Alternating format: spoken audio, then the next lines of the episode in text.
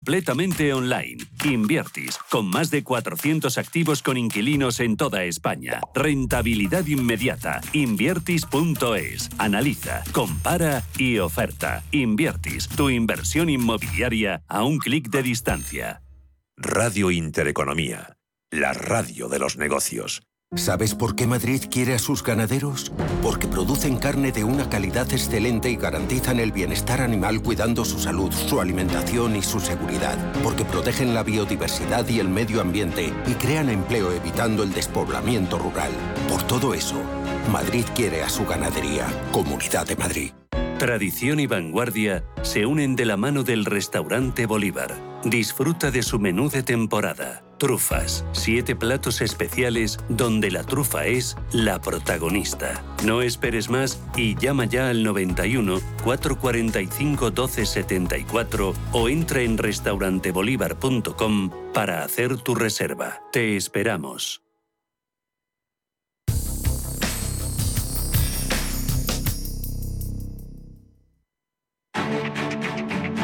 Capital Intereconomía, el consultorio.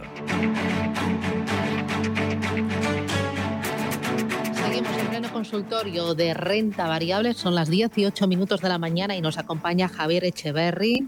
Javier, sigues ahí, ¿verdad? Aquí estoy. Javier. Muy bien, muy bien. Ahí arrancando la semana, cogiendo carrerilla, calentando motores y a ver si esta semana es un poquito menos intensa, un poquito menos incierta que la pasada, porque madre mía, menuda montaña rusa a ver esta, esta situación cuánto se prolonga, a ver cuánto podemos eh, calmar los ánimos y, cargar de sensatez y de cordura y de paciencia las carteras de los ahorradores. Bueno, no te lo puedes imaginar, eh, Javier, tengo eh, decenas y decenas de, consultas, así que vamos a intentar ir, rapidito. Buenos días, Antonio de Madrid. ¿A cuánto puede entrar en Repsol? Hoy que sea interesante. Ya te digo que la mayoría son para entrar. La gente quiere aprovechar este traspiés este batacazo eh, para comprar más barato y quizás hacer una buena cartera pensando en el largo plazo. Repsol para entrar hoy.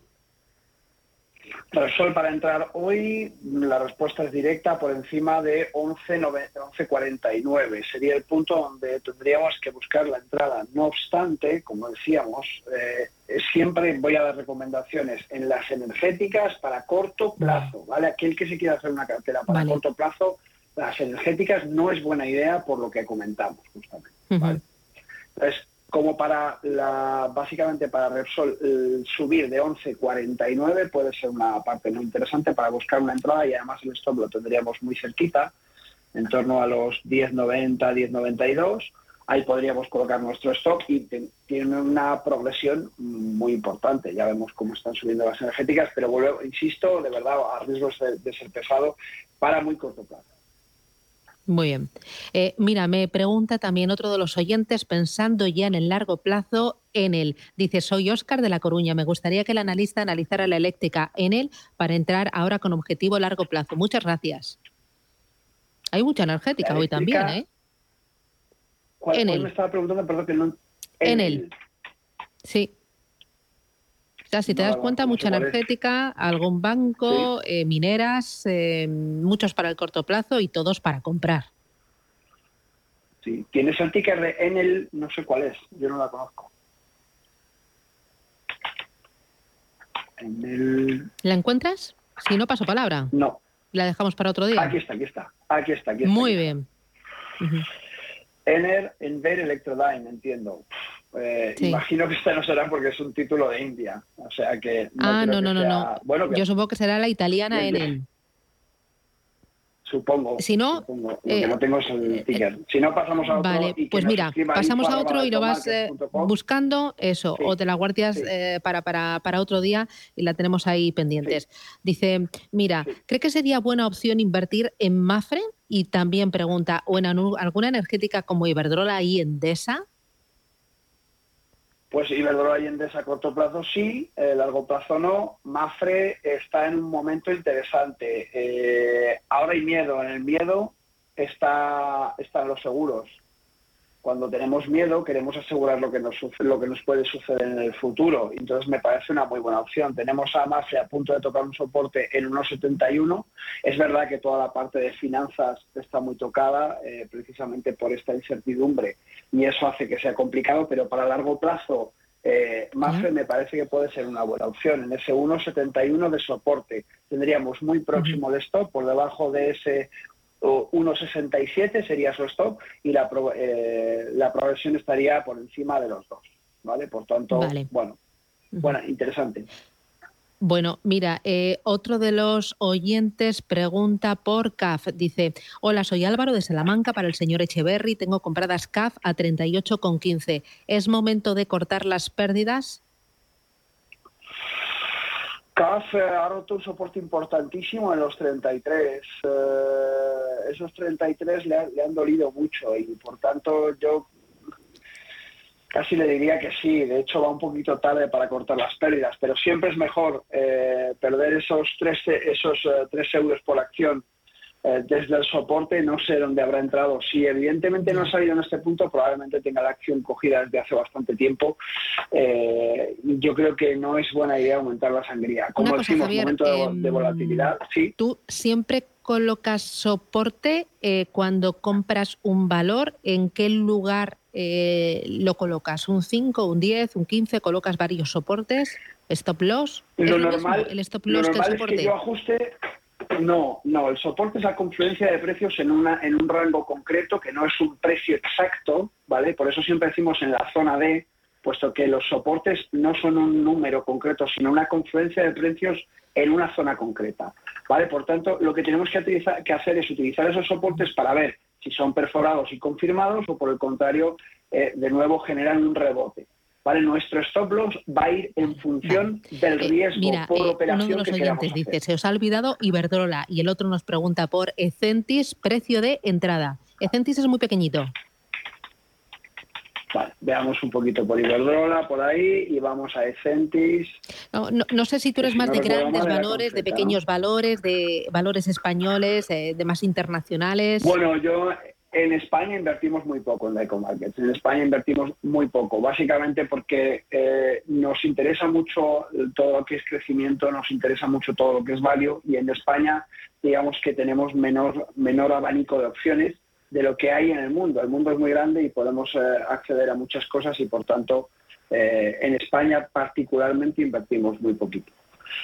En Iberdrola decíamos que nos habíamos olvidado, tenemos justamente una resistencia en ese 10.073 que está ahora mismo ahí tocando al ladito en este 10.047, muy, muy próximo. Vamos a ver si puede superar esa resistencia. Iberdrola, de nuevo, compañía energética para corto plazo, sí, si rompe esa zona y supera los 10.38, que es su verdadera resistencia, ¿vale? Esos 10.38, una vez superados, estamos hablando ya de una de un impulso importante, ¿vale? Y en Escentis, en el grupo Escentis, estamos viendo una compañía con un gráfico eh, fallido, lo que llamamos un chicharro, básicamente. Se está cayendo de mala manera desde inicio del 21, no ha parado de caer, ha roto un soporte importantísimo que tenía en los 0.22, ha roto el último soporte relevante que tenía en 0,16 y lo tenemos ahora mismo justamente haciendo ese rebote desde mínimos que se han caído a 0,1449, vuelta a 0,1602 que está cotizando en este momento. Yo no entraría en Escentis ni regalado. Vale, lo has dejado muy claro. Mira, buenos días, por favor. ¿Me podría analizar Grifols, línea directa y también Aircross? Eh, no dice si para entrar o porque está dentro. Grifols, línea directa y Aircross. Y soy Miguel de Madrid. Gracias. Y mira, eh, mientras que los vas buscando, voy a ir recordando los teléfonos porque ya saben los oyentes que a mí me gusta escucharles. El directo es el 91 533 18 51 y el teléfono a través del cual nos pueden mandar sus mensajes de texto o sus mensajes de voz es el 609 22 44, no, 47 16. Esto jamás me lo aprenderé, ¿eh? 609 22 47 16. Bueno, vamos con ese oyente, ¿te ha dado tiempo? Sí, me falta Aircross, pero no te preocupes que ahora lo buscamos. Vale. Eh, tenemos Grifols, línea directa y Aircross, vamos. Eso es.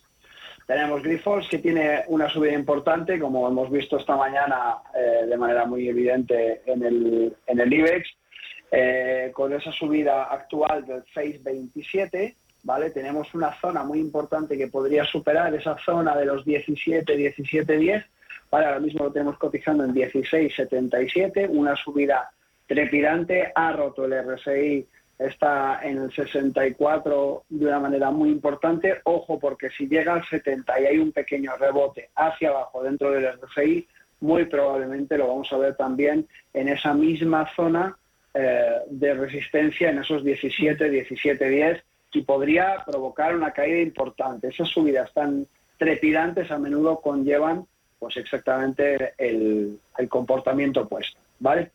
Pasa como cuando estudiamos física con el tema de la masa, pues igual. y tenemos línea directa aseguradora, ¿vale? Que tenemos una, un gráfico de caída importante desde, eh, desde junio del, del 21 tenemos un gráfico de caída importante y lo que más me preocupa es que ha roto el soporte del 1.50, 1.50, 1.52. Ese soporte era muy, muy determinante, lo ha roto, ha confirmado la ruptura de ese soporte y estamos en una tendencia de caída libre.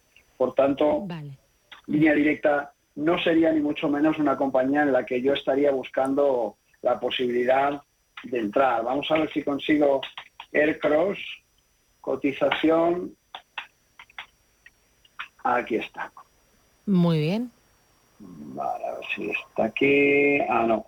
No se me va a citar ¿Ah, no? Aircross. Ah. No. Nada. Bueno, pues eh, ¿La dejamos y pasamos a la última llamada que llevamos justitos? La dejamos y pasamos a la última. y, no, y que vale, te llevas ahí unos cuantos deberes para, eso, para la próxima semana y si no, que os consulten en Daico Markets. Eh, mira, la última, que enseguida tenemos el foro de la inversión. Dice, ¿es buen momento para entrar en Enagas? ¿Cómo lo ve?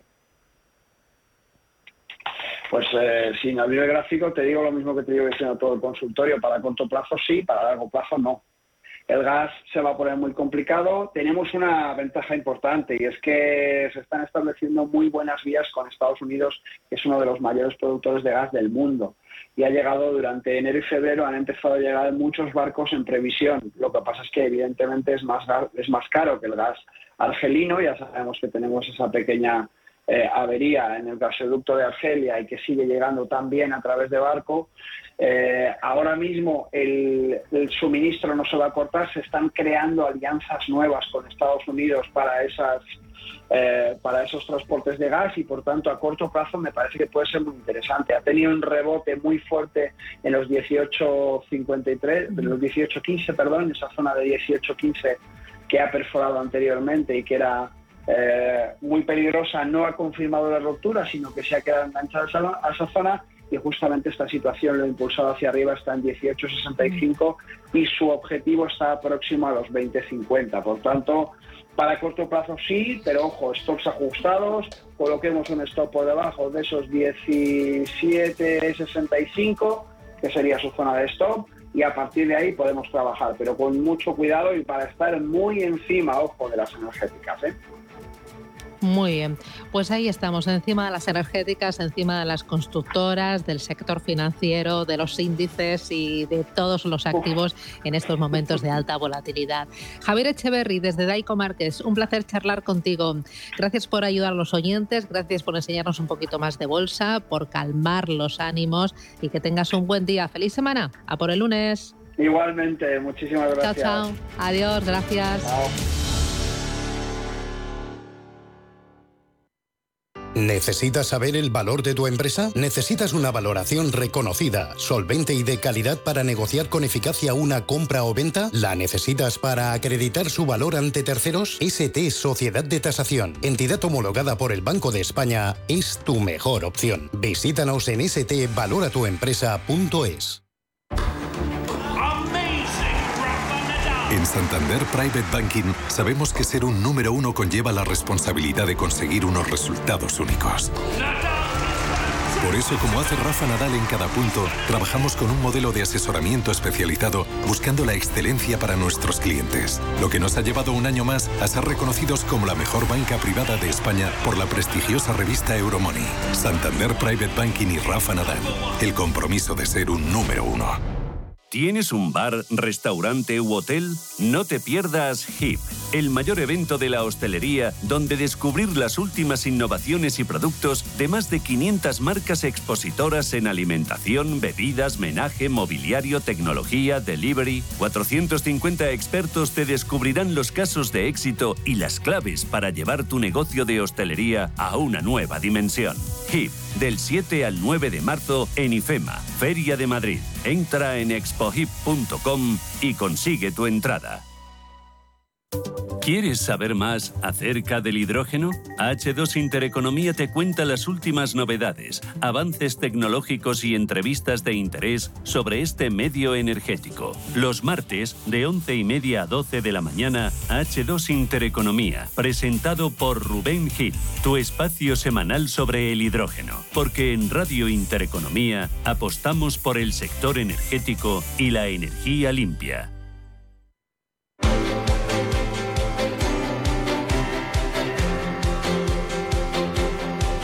El Foro de la Inversión.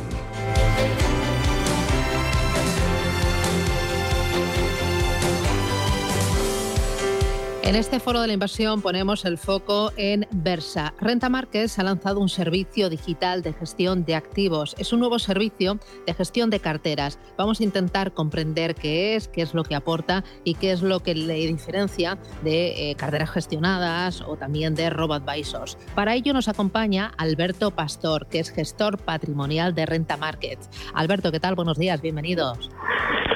Buenos días, muchas gracias. Nada, encantada. Oye, estáis encantados, se os hacen los ojos, se os ponen brillantes cada vez que habléis de Versa, porque eh, esto es único, es diferente y al servicio del cliente 100%, ¿no? De principio a final. Eh, cuéntame, ¿en qué consiste? Al final y continuando con el servicio. Claro, por eso sí, sí, porque es un servicio, o sea, creáis carteras, pero luego hay un seguimiento continuo, personalizado y día a día. Pero bueno, a eso vamos a llegar dentro de, un ratín. Eh, para que el oyente os coloque, ¿qué, qué, qué, qué lleváis en el ADN? De Versa? ¿Qué hacéis?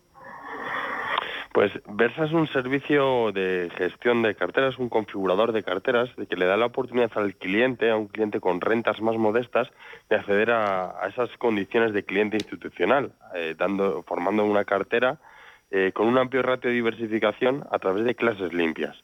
Entonces eso marca una diferencia competitiva de cara a otros servicios eh, en cuanto a lo que es el precio de, eh, del, en respecto a, otros competidores.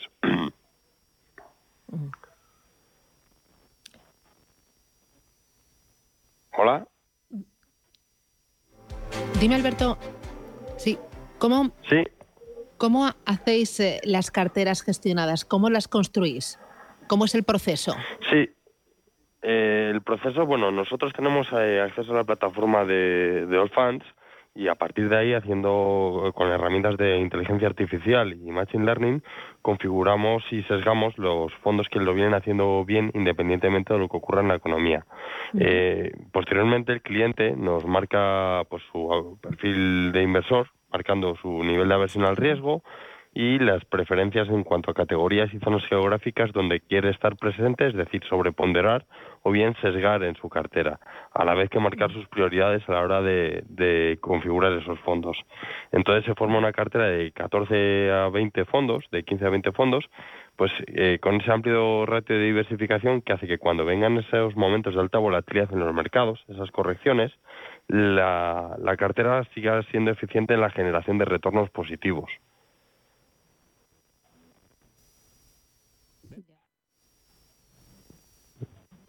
Hola. Y por ejemplo, y por ejemplo, sí, sí, eh, em, Alberto, en estos momentos de alta volatilidad y en estos momentos de incertidumbre, ¿habéis retocado las carteras de alguna manera? Eh, ¿Las habéis puesto más defensivas? ¿Habéis eh, vendido o habéis comprado algún determinado tipo de fondo de activo?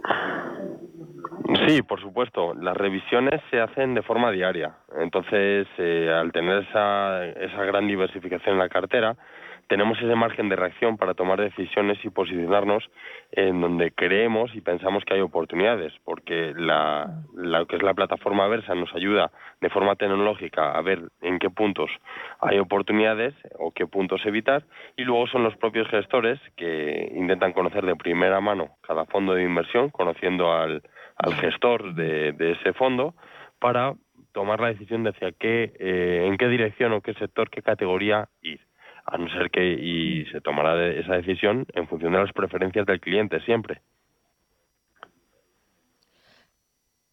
Claro, entiendo por lo tanto, eh, Alberto, que no se trata de construir una cartera y a lo mejor reunir al equipo gestor una vez al mes y tomar decisiones, sino que vosotros eh, os guiéis mucho de lo que pasa en el mercado, de la nueva oferta de fondos de inversión y también de los intereses y los objetivos del cliente, que es ahí todo un mix, ¿no?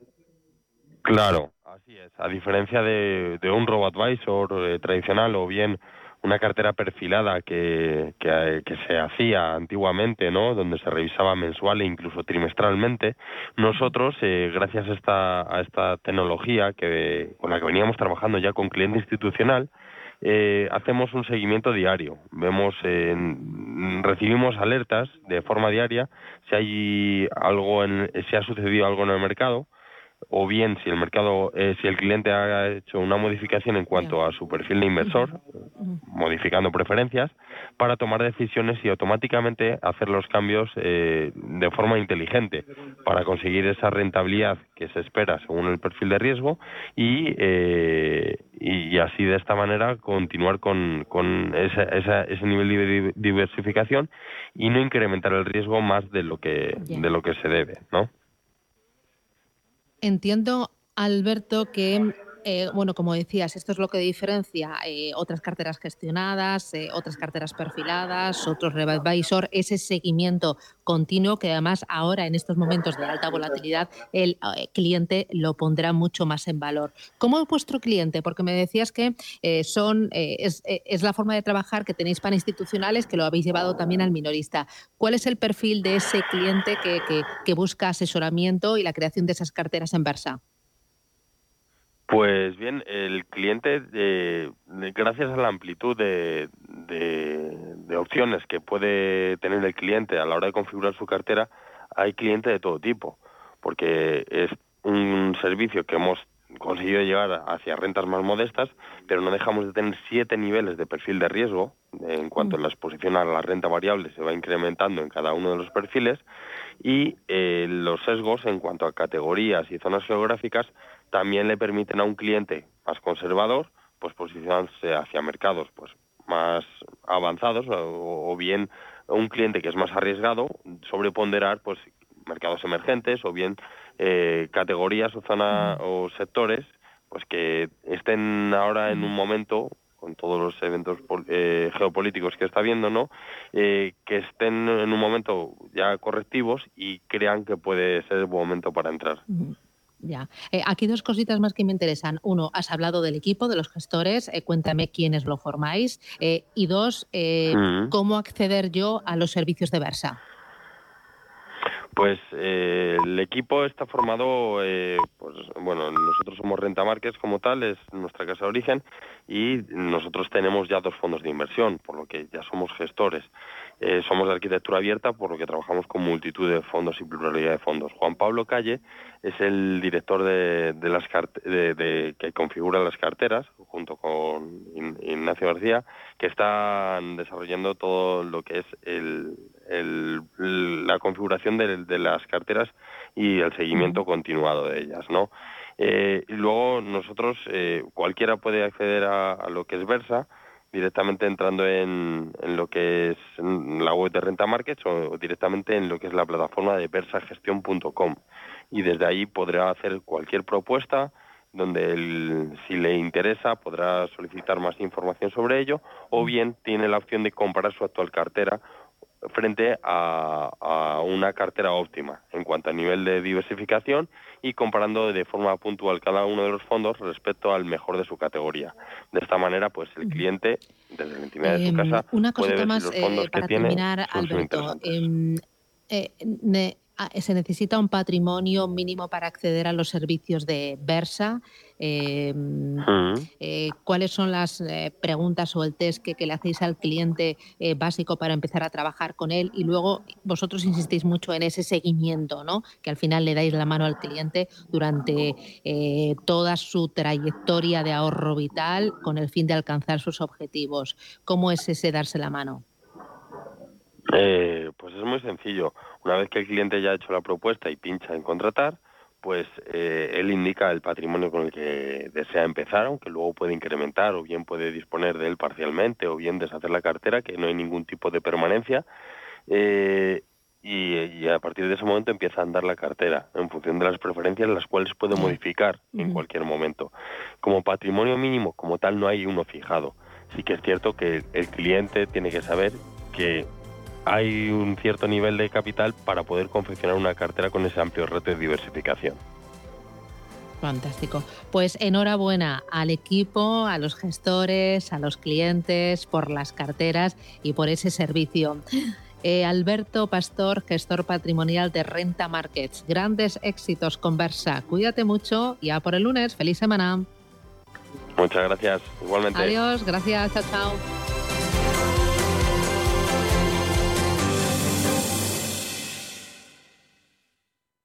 Un banco que cuenta con la experiencia de su equipo pero está libre de herencias es singular. Un banco que, además de sólido, es ágil, es singular. Un banco que utiliza la tecnología para entender a sus clientes, pero que sigue abriendo oficinas y contratando banqueros, es singular.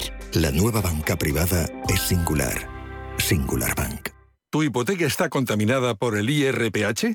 Recuperar tu dinero puede parecer complejo. Nosotros en Durán y Durán Abogados sabemos que es posible. Los resultados, un 99,9% de éxito, nos avalan. Contacta con Durán y Durán Abogados.com. El IRPH para nosotros es cosa del pasado. Tenlo presente. Durán y Durán Abogados.com. Mantén sana tu hipoteca. Los nuevos conceptos energéticos son ya un presente. Por ello, en Radio Intereconomía nos sumamos cada semana a I más Verde, un programa sostenible y eficiente, productivo e innovador en el que analizamos etiquetas tan conocidas como eco, cero, bajas emisiones, descarbonización o renovables. Recíclate cada martes de 2 a 3 de la tarde en Radio Intereconomía con José Luis Pichardo y descubre el futuro más verde.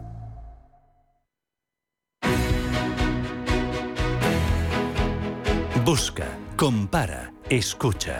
Capital Intereconomía. Son las 10 y 34 minutos de la mañana. Esto es Capital Intereconomía, Radio Intereconomía, 26 minutos y llegamos a las 11 eh, de la mañana. Eh, estos días hemos escuchado mucho eh, una palabra llamada switch, muchas informaciones en torno al switch, a la desconexión y qué es lo que podría suponer en esta guerra con muchos tintes económicos entre Rusia y Ucrania. Lo último, pues que la Unión Europea y Estados Unidos han desconectado a Moscú del SWIFT y han bloqueado eh, la actuación del Banco Central de Rusia. Vamos a intentar eh, comprender qué es el SWIFT y esto qué es lo que supone. Y para ello nos acompaña Martín Piqueras, que es profesor de OBS Business School y experto en estrategia digital eh, de Gartner. Martín Piqueras, ¿qué tal? Buenos días, bienvenido. Buenos días, muy bien, Susana. ¿Cómo estás? Bueno, lo primero de todo, eh, ¿qué, es el switch? Para que lo entendamos todos bien. Bien, eh, mira, eh, el switch para los bancos es como el WhatsApp para las personas. Es un mecanismo de comunicación que permite a los bancos comunicarse entre ellos estén donde estén, en cualquier país que estén, ¿no? Entonces, eh, todos los bancos están ahí, por lo tanto, todo el mundo quiere estar ahí porque es el lugar donde comunicarse, ¿no? Eh, mientras que el WhatsApp nos permite hablar tanto con amigos como con eh, jefes o con subordinados o con o hacer todo tipo de asuntos, pues para ellos el SWIFT les permite principalmente hacerse pagos entre bancos a nivel internacional.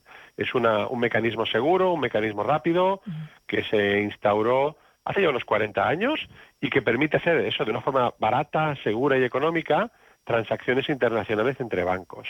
Es una plataforma tecnológica de comunicaciones, como sería la de WhatsApp de nuevo, y en este caso la pertenencia a esa plataforma la gestiona la misma plataforma, es decir, el organismo SWIFT tiene un consejo que permite nuevos socios o puede expulsar a un socio. Vale. Vale, ¿y qué significa que la Unión Europea y Estados Unidos desconecten a Moscú en eh, esas transacciones económicas que supone eso para Moscú a corto y también a medio plazo?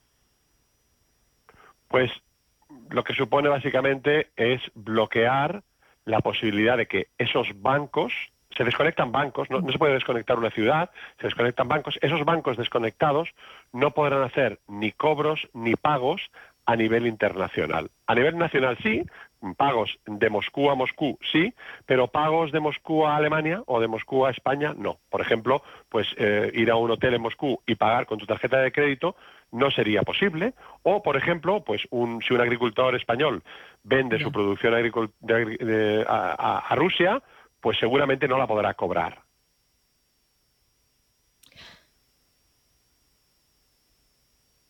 ¿Esto se podría haber hecho antes, Martín? Em, esto es un arma bastante peligrosa. Sí, esta desconexión es un arma muy peligrosa, muy, tiene muchos efectos colaterales, como hemos comentado, es decir, tú cierras un banco en Rusia, pero puede impactar a muchos clientes en muchos países del mundo que trabajen con este banco y, mm, eh, por esos efectos colaterales no se ha hecho antes. Eh, sería matar moscas a gallonazos, hacerla, eh, hacerla un tiempo antes. creo que conforme se está escalando es el momento de utilizarla. A nivel financiero, como, como se ha comentado, es el equivalente a la bomba nuclear, es decir, es, tiene un impacto muy fuerte en la economía y salpica eh, con muchos efectos colaterales indeseados. Por eso se ha esperado un poco más. Claro, y en cuanto a efectos colaterales y también eh, qué solución podría buscar Rusia si eh, este switch, este mm, elemento de mensajería, ¿no? Eh, se interrumpe con la Unión Europea, se interrumpe con Estados Unidos. ¿Tendría un plan B que a largo plazo podría dañar a Europa y Estados Unidos, al resto del comercio mundial? Pues así es. ya vemos cómo los bloqueos a largo plazo hacen que los países bloqueados busquen otros mecanismos. En este caso, Rusia eh, seguramente buscaría mecanismos alternativos para poder seguir haciendo pagos internacionales que no le conviene a nadie que utilicen. Eh, podrían utilizar mecanismos como subirse al, equivalente al SWIFT chino, que es el sistema CIPS, que les permitiría hacer algunas transferencias internacionales eh, o, por ejemplo, empezar a hacer transacciones en criptomoneda, que todavía sería peor. ¿no? sería peor porque se pierde la trazabilidad del movimiento de capitales, eh, lo cual es clave también para la lucha contra el fraude y el blanqueo de dinero, y sería peor porque eh, empezarían a prevalecer alternativas al SWIFT, pues que no tienen la misma seguridad o el mismo control. Eh, ¿Cuál es la posición de Reino Unido en todo esto? Porque estamos hablando de la Unión Europea, estamos hablando de Estados Unidos, pero ¿qué pasa también? Porque en la City de Londres se hacen numerosas transacciones. ¿También Reino Unido ha bloqueado el SWIFT? Sí, la posición del Reino Unido es, más beligerante y, eh, y, lo hubieran aplicado antes. Eh, tanto Estados Unidos como, como Reino Unido lo hubieran aplicado antes, pues porque para ellos los efectos colaterales también son menores, eh, aunque se hagan muchas transacciones, y además pues tienen posturas históricas, dijésemos, de confrontación más importantes. Así que tiene una postura más activa, como más potente en este aspecto. Ya. Em, eh, un par de cositas más que, me interesan. Martín, eh, estos días también leyendo en, eh, en, la prensa sobre el Switch. ¿Crees que esto se podía haber hecho antes? ¿Crees que realmente esto le puede hacer daño a Rusia en el corto plazo? Mm, ¿Cómo crees que, eh, podría em, eh, repercutir en el tema de las transacciones, importaciones, exportaciones, en el movimiento de capitales de Rusia? ¿Es realmente doloroso para, para Rusia? Sí, sí, es bastante doloroso porque es un mecanismo, eh, con la analogía que te hacía antes con WhatsApp, ¿no? Es el lugar donde todos los bancos quieren estar para poder trabajar.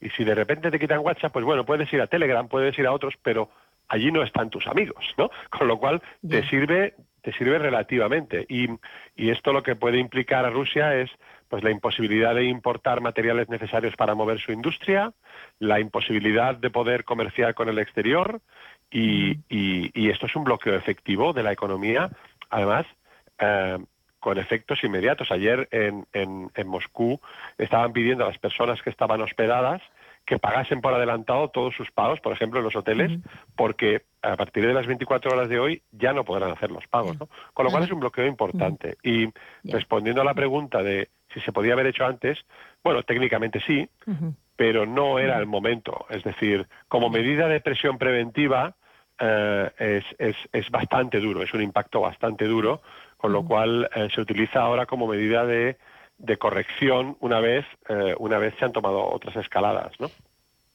Ya, lo que he estado leyendo también estos días, eh, Martín, es que eh, Italia es uno de los países que más se ha opuesto a esta medida por la exposición de su sector bancario a las finanzas rusas.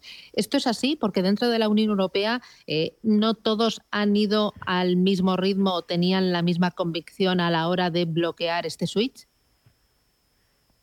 Sí, cada país tiene una exposición diferente al riesgo pues con los países de su entorno. Los países que más riesgo tenían con Rusia, evidentemente han sido los, los que más objeciones han puesto.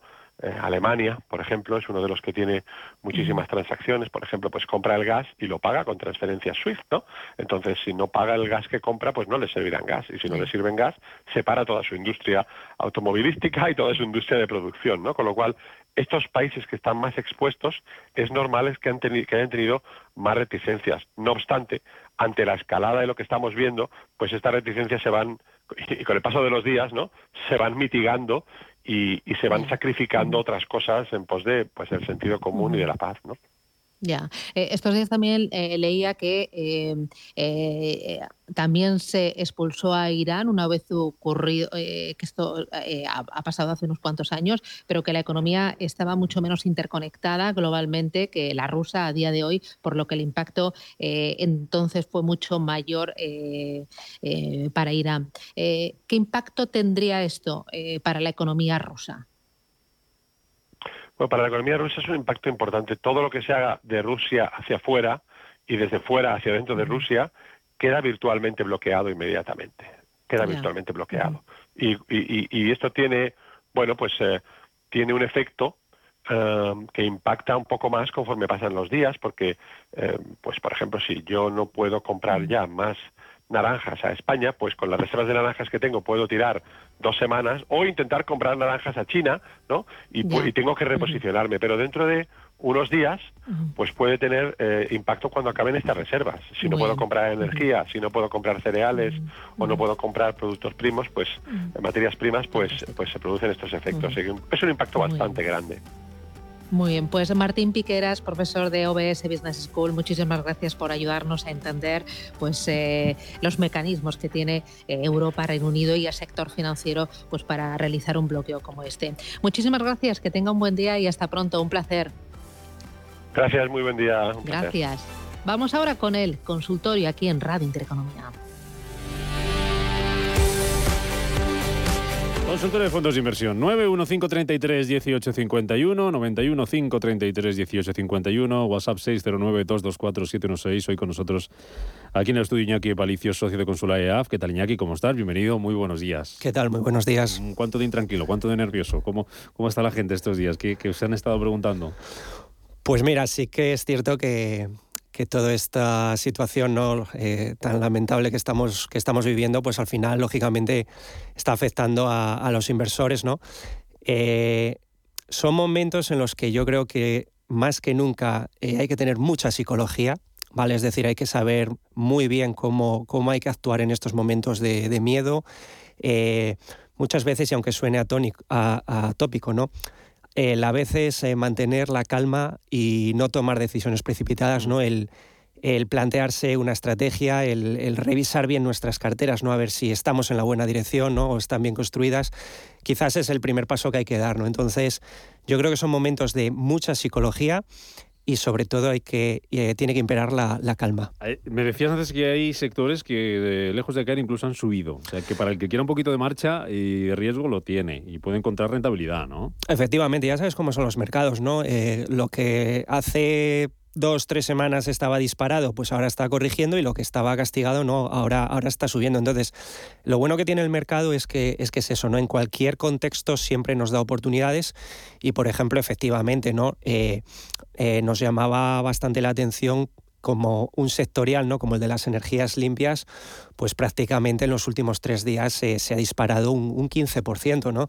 Eh, eso es una señal ¿no? de que al final dices, oye, pues mira, efectivamente, todo el conflicto con, entre Rusia y Ucrania pues puede afectar eh, y está afectando ¿no? a las energías más tradicionales, pues hombre, energías alternativas como son las energías limpias, pues están dando un paso al frente, ¿no? Si rebuscamos un poco, al final siempre encontramos eh, algunos sectores donde poder tomar posiciones, desde luego. Venga, vamos con las consultas. Eh, empezamos con una llamada. Teresa al teléfono. ¿Qué tal, Teresa? ¿Cómo estás? Buenos días. Hola, buenos días. Buenos días. gracias por su ayuda y por el programa. Y quería pues hacer una consulta un poco con lo que ha dicho. Yo tengo un plan de pensiones en fondo mutua, en la mutua, de bolsa europea. Yo con la pandemia eh, lo tenía en otro de renta variable, perdí, pero después lo cambié a este eh, y gané toda la, todas las pérdidas, las recuperé. Iba este fondo muy bien porque llevaba bastante ganancias. Ahora con el problema que se ha ocasionado, pues he perdido las ganancias y es que pues estoy en duda si, si coger y cambiarlo al PPA que tengo en la mutua o, o no tocarlo, no lo sé, es que estoy en duda porque prácticamente iba muy bien, pero en poco tiempo todas las ganancias que tenía las he perdido. Así que a ver qué, me, qué me indica si lo cambio al PPA, porque es un plan, no lo voy a cobrar, pero si, si lo, o, lo dejo como está, no sé cómo actuar. Muy bien, le ayudamos. Gracias, Teresa, por llamarnos. Pues bueno, esto a ver, eh, lógicamente tenemos que ser conscientes del contexto en el que estamos ¿no? y que los mercados eh, pues han corregido con fuerza, hay muchas incertidumbres, hay miedo y esto tampoco va a ser flor de un día, ¿no? Entonces, eh, lo que tenemos que valorar muchas veces es cuál es nuestro grado de tranquilidad, ¿no? A, veces eh, partimos de ganancias, vemos que estas caídas nos las han quitado y mm, a veces no merece la pena no mantenernos invertidos si estamos intranquilos. Entonces, yo lo que le diría al oyente es, a medio largo plazo nosotros pensamos que estamos ante eh, un momento de ir construyendo incluso posiciones, ¿vale? Es decir, a medio largo plazo nosotros creemos que la renta variable sigue siendo atractiva. Ahora bien, en el corto plazo hay incertidumbre, ¿no? Y a veces es bueno pues rebajar un puntito el riesgo de nuestras carteras si el inversor está especialmente intranquilo. Entonces, en su caso, yo la notaba eh, pues con cierta intranquilidad, ¿no? Entonces, a lo mejor no hacerlo drásticamente, ¿vale? Porque yo no soy eh, partidario de rebajar riesgo eh, de manera drástica o salirnos de renta variable una vez que se han producido caídas fuertes, porque si luego hay un rebote nos vamos a quedar fuera, ¿no? Entonces, en el caso de que el miedo sea muy, muy elevado, ¿no? Eh, pues mm, sí que podría de una manera prudente, ¿vale? A lo mejor una parte de su plan rebajarlo a uno más defensivo. Mm. Pero ya le digo que quizás eh, a medio o largo plazo hay que seguir estando en, renta variable. Por cierto, más madera, Iñaki, al, al tema ucraniano, porque Zelensky acaba de pedir la adhesión inmediata de Ucrania a la Unión Europea tras la invasión de, de Rusia. Borja, ¿qué tal? Buenos días. Hola, buenos días. Díganos. Yo quería hacer unas consultas. Quería saber si es momento de salirse de la tecnología y mudarse, por ejemplo, como ha dicho el señor, que no sé cómo se llama ahora mismo, a uno de materias primas o uno de que ha dicho que iba en positivo, de que ha subido bastante ahora en estos últimos días, de energías limpias como el Guinness Sustantine Energy. Cambiarlos o, a ver qué le parece al experto. Muy bien. La tecnología por uno de estos dos. Muy bien. Gracias, mm, Borja. Mm, vale. Vamos a ver. Eh, yo no creo que haya o que sea un momento para, salir huyendo de la tecnología. ¿vale? Es, cierto que es un sector que digamos que ha, copado la, mayor fuerza ¿no? en las correcciones en, estas últimas semanas, pero al final yo creo que es una eh, temática de largo plazo, ¿vale? es una temática eh, que va a seguir creciendo y, yo no la yo no soy partidario de salirme totalmente de tecnología. ¿La habíamos sacado demasiado pronto de las carteras? A ver, eh, mm, yo creo que ha habido determinados eh, nichos de mercado dentro de la tecnología que habían subido demasiado y sí que creo que el ir, el, ir, haciendo cierta caja gradual es una buena idea, ¿vale? Pero yo creo que siempre hay que pensar, oye, una inteligencia artificial, una robótica, eh, ciberseguridad, temas como por ejemplo la nube, el blockchain, son temas, son presente, pero también son futuro, ¿vale? Entonces, son sectores que van a seguir creciendo, más allá de, estos baches que puede haber de corto plazo, ¿vale? Que en muchos casos, también te digo que son muy buenas oportunidades para tomar posiciones, ¿vale? Por lo tanto, no creo que haya que tener una cartera con un 50% de tecnología, porque me parece excesivo, pero sí que creo que siempre hay que tener algo de tecnología en la cartera y perfectamente es compatible con meter algo de energías limpias, ¿vale? Por lo tanto, yo lo que le recomiendo al oyente es eh, diversifique su cartera, que le va a ir mucho mejor, ¿vale? Mantenga tecnología, a lo mejor si tiene demasiado peso reduzca un poquito y de entrada energías limpias, pero en la medida de lo posible siempre que sean sectores eh, compatibles y que diversifiquen, pues sin ningún problema pueden, tienen cabida en la cartera, desde luego. Alejandro, buenos días. Sí, buenos días. Mm, mira, yo acabo de cambiar ahora mismo un, fondo de, de financiero al al esto al al fondo de BGF Volgo Fund, que es un es un fondo de BlackRock de una minera. se va en positivo y lo he puesto todo en el, en ese, en le he cambiado del financiero al, al, minero. Entonces luego tengo una serie de fondos que están recién hechos y a ver qué le parece al gestor. El Fondo Gestión Dinámica de Santander, Acciones Españolas, Dividendo Europa, Sostenible Acciones, eh, generación 3R y mi cartera agresiva. Esto luego tengo bastante dinero en en sin eh, en, en, en la cuenta corriente. Pero a ver que si esto lo quito todo aguanto. No no tengo prisa en, en estar en ellos. Vale. Vale, gracias. Gracias, Alejandro. Bueno, hay un dato mm, bueno, ¿no? Que es, primero, eh, ha comentado que tiene bastante liquidez en, en, cuenta corriente, ¿no?